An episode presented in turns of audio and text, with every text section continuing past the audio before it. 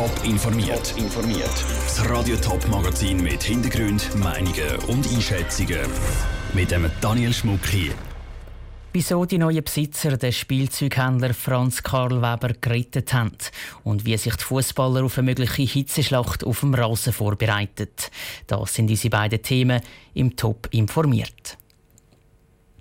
Fast eine Woche lang haben sie geschwiegen der Yves Burger und der Marcel Dobler, zwei von den drei neuen Miteigentümern vom traditionellen Spielzeugladen Franz Karl Weber.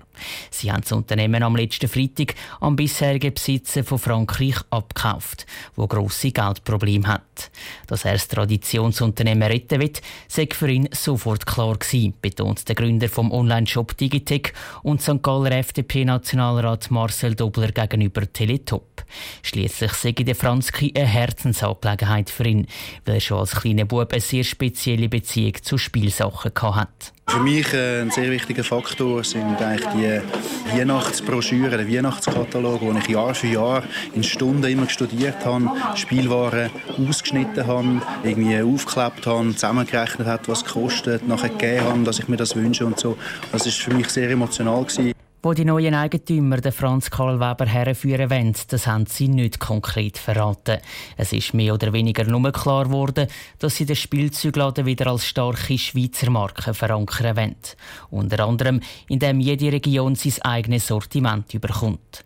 Weitere Details und die genaue Ausrichtung von Franzki sind aber noch nicht klar. Wir müssen jetzt eine gute Auslegeordnung machen. Wir müssen uns genug Zeit nehmen, wirklich ein Gesamtkonzept zu entwerfen. Das müssen wir dann anschauen, eben Sortimentserweiterungen, Einkauf klären, dass man zum Beispiel online dann von die aus Produkte für die Weihnacht bestellen Also das sind alles Ideen und Sachen, die wir berücksichtigen. Bis das neue Konzept für den Franz Karl Weber bekannt und umgesetzt ist, dürfte es also noch ein Moment gehen.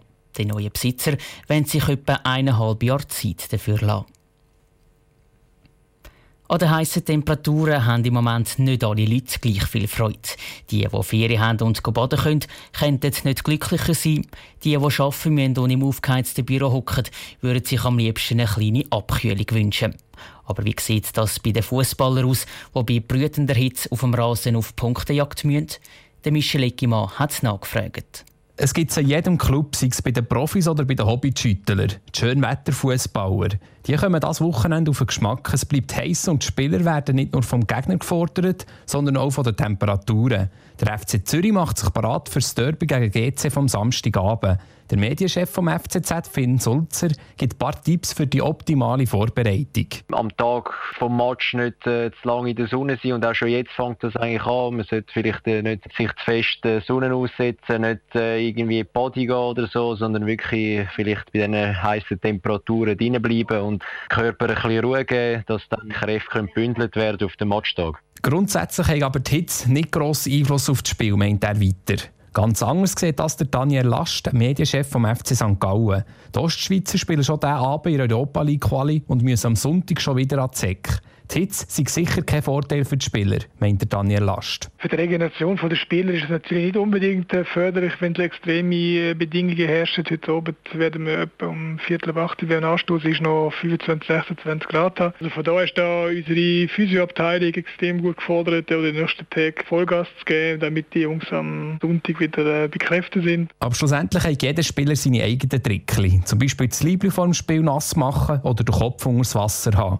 Kein grosses Thema ist die Hitze beim FC Rapperswil Jona. Der Coach Urs Meier will sich nicht beklagen. Im Gegenteil. Im Sommer ist es so, dass wir eigentlich froh sind, dass es schön Wetter ist und dass es ein wärmer ist. Weil, ich mag mich noch kurz erinnern, im Januar, wo wir losgegangen haben, jetzt in dem Jahr, wo ja die Böden so hart und gefroren sind und dann müssen abgesagt und verschoben werden. Also, das ist uns schon noch lieber, wenn es mal ein heiß ist und äh, schön Wetter. Zu Rapperswil freut man sich also schon auf eine Hitzeschlacht. Der FCZ und auch St. Gallen hat es lieber ein kühler. In einem Punkt sind sich aber alle drei einig. Das Wichtigste für die Spieler ist im Moment viel trinken. Vor, während und auch nach dem Match. Das war ein Beitrag von Michel Ickimann. In den letzten Jahren hat es bei den Fußballmatchen in der Schweiz mit heißen Temperaturen zum Teil zusätzliche Trinkpausen gegeben.